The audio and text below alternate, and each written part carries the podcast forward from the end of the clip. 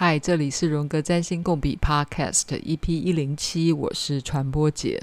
一年最舒爽的气温，应该就像是今天吧。舒爽的感觉就是，如果你把窗户关起来，你会觉得有点闷；打开窗户，凉风一直灌进来，好像又有点冷。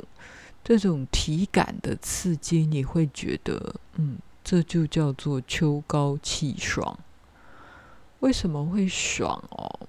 嗯，我觉得要冷热交互作用，又冷又热，才会使人爽，不是吗？今天来讲调情，嗯，flirtation，flirting。我昨天吧，还是前天，反正就是中秋节的晚上。终于在脸书上 po 文，嗯、我觉得我的脸书叫做传播姐实验室。我到底做了什么实验？我这个实验就是不 po 文，人数一样会增加的实验。开个玩笑，只是缓慢的增加。大家应该都感受到了，我的这个新媒体呢，是佛系更新，随性耕耘。那我相信，嗯，大家也应该喜欢这种低度轻扰的，只有三节问候的更新方式跟更新节奏。所以我好像是继六四之后，中秋节 po 了今年的第二次文吧，嗯，大约是这样。嗯，内容是说今年的中秋节，你。调情了吗？今年的中秋节，我猜谁也不敢调情啦，因为今年的中秋节，就算大家一起烤肉、吃吃喝喝，应该这种开玩笑调情的气氛跟尺度，被我们的今年台湾的 Me Too 运动给紧缩了。我猜没什么人敢大胆调情啦，至少我遇到的是有人开始开了一点色色的玩笑，马上被旁边的人制止说“哦，性骚扰”，所以这种玩笑就变成转成啊，本来是玩笑，立马转成严肃的社会议题讨论，嗯，其实还挺无趣的。好啦，这是我的经验。那大家是否真的有调到情呢？还是其实通通没有？我倒是有一个严肃的朋友，就来问我说：“诶，日月一百八真的适合调情吗？”啊，昨天是中秋节啊，就是满月的时候，一定是太阳跟月亮是对分向一百八十度的相位。日月一百八的时候，不只是调情，可以是天人交战。吸血鬼的时候，不是都是满月的时候才会出来闹吗？嗯，或狼人，对不对？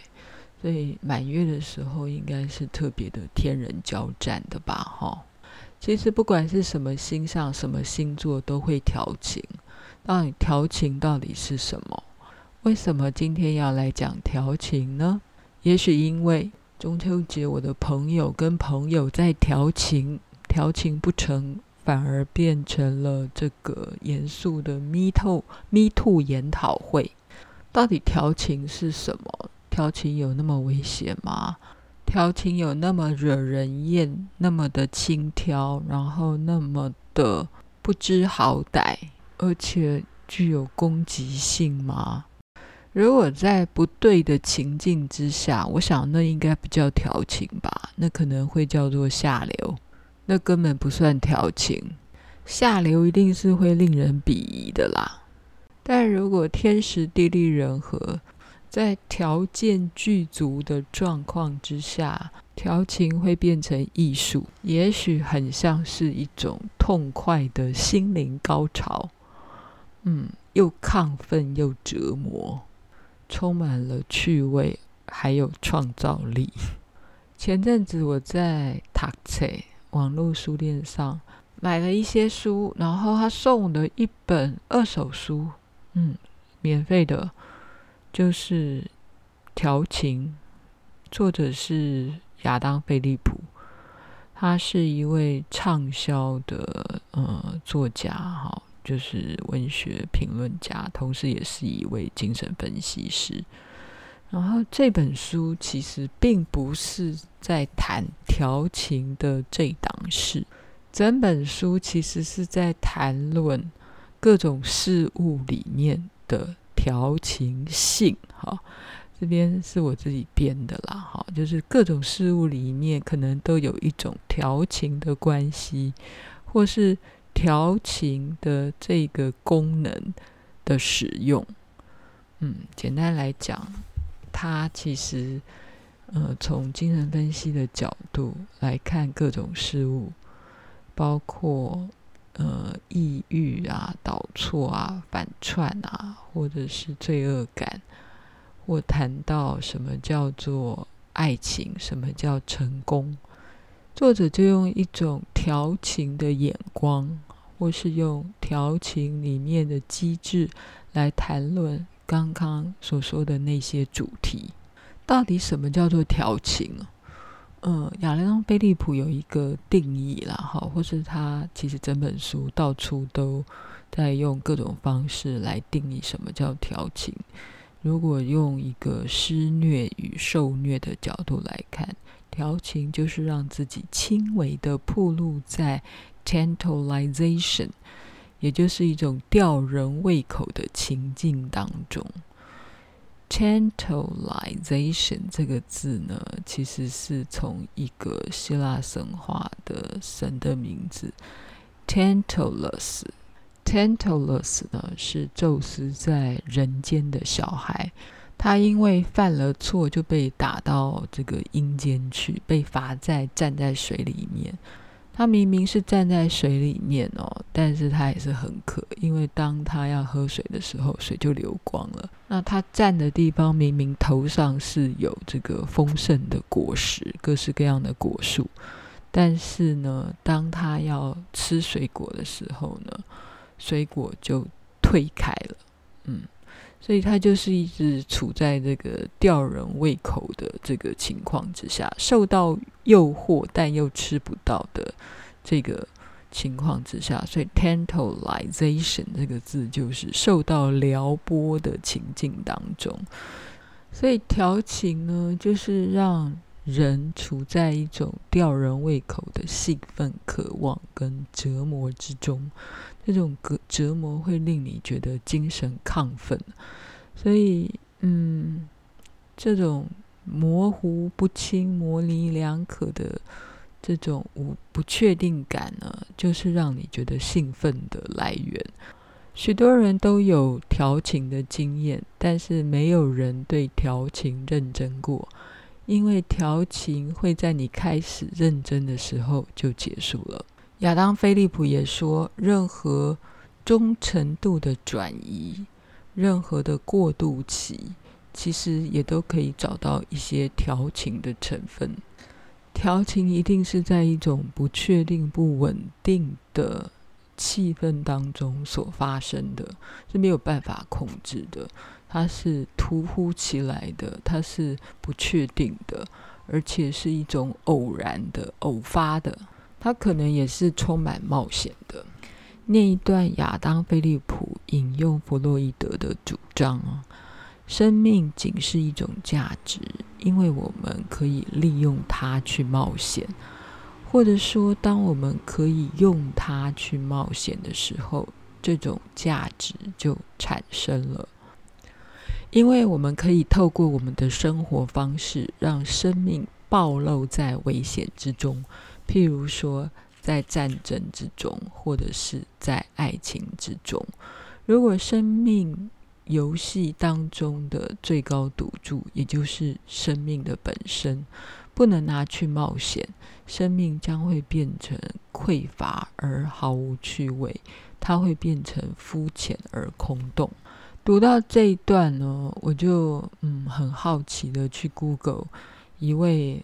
美国的两性专家卢埃拉·艾德森，嗯，他做了一个这个调情排行榜。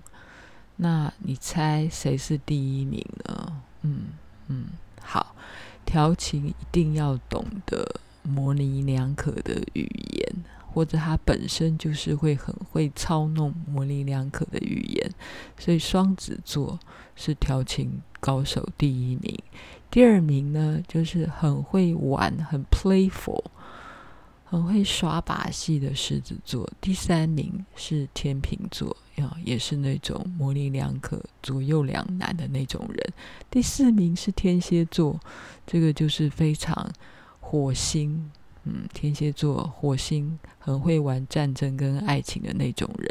第五名是冒冒险家射手座，再来第六名是母羊，母羊就是那个火星的况位，哈，母羊。勇于尝试战争与爱情的人，嗯，母羊不遑多让。接下来，嗯的六到十二名，我还是把它念一下好了。也许你不是很赞成这个排行，但是可以参考。第七名是巨蟹，第八是金牛，金牛金星，好，金星当然跟爱情有关。九是双鱼。双鱼为什么排第九？这个当然也让我觉得蛮奇特的，因为，呃，双鱼是那种最会调情的人类之一了。他也是那种很会操弄左右，嗯，两只鱼嘛，好，超会搞暧昧的，超会模棱两可的那种特质。但是双鱼座呢？他如果一天到晚跟甲乙丙丁都说了各式各样的甜言蜜语，你觉得他是在调情吗？有一些人认为他说这些话的当下其实都是认真的，所以他是深情而非调情。你相信吗？再来看第十名是处女座，第十一名是摩羯，第十二名是水瓶座耶。我其实有一些水瓶座，感觉上也很会调情的，因为他总是这个语不惊人死不休。但是，嗯，这是调情的本质嘛？他可能不够色，就是他背后的这个 energy 其实是像闪电一样的，像电脑一样的，它没有肉欲感。嗯，那你觉得呢？其实我没有很喜欢这种针对一种人类的行为，然后进行十二个星座的排行榜，因为我们从来都没有在一个人身上找到他就是一个纯粹的什么双子座或纯粹的狮子座啊。既然人都不纯粹，是如何要排列出一种所谓的排行榜？不过话又说回来，这样的排行榜也不是说完全没有意义啦。如同你看啊，调情非常需要建筑在口语能力耶。然后口语能力很强的，不就是水象特质吗？那当然就是非常水星滋味的双子座可以驾驭的事。那如果它跟情感、爱情或性的动力有关，那会上榜的不外乎就是很爱谈恋爱的狮子座，或是金星主宰的天秤座，或者是火星很强、冥王星很强、性欲很强的天蝎座。然后接下来射手座喜欢冒险，不遑多让。射手座当然是很喜欢冒险，就如刚才我所念的。嗯，把人生的价值用到淋漓尽致，不就是爱情或是战争？嗯，射手座这一方面的事情很在行。好吧，我们都把调情说的好像是一种缺点，不知道有多少听友会觉得听到调情就很反感。嗯，这并非我现在所翻阅哈，我才刚刚拿到翻了一些的这本书，亚当·菲利普论生命中的不确定调情 （On Flirtation） 这本书的重点。严格的讲，嗯，亚当·菲利普肯定是一个生命的调情高手。嗯，或者是说，嗯，当大家。很努力的在探索自己是谁，自己的生命的本质到底是什么的时候，我们可能就要允许自己让调情在自己的生命里面发生。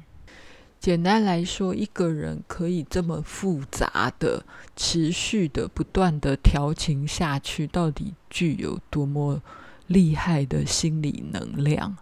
这种心理能量啊，其实是要敢死的，或是说要启动一下你的死亡的本能啊，启动一下你对死的爱好、对战争的爱好。嗯，似乎这样子，你才会有调情的本钱，或调情的命。调情的能力也是要有那个命的，或那个运。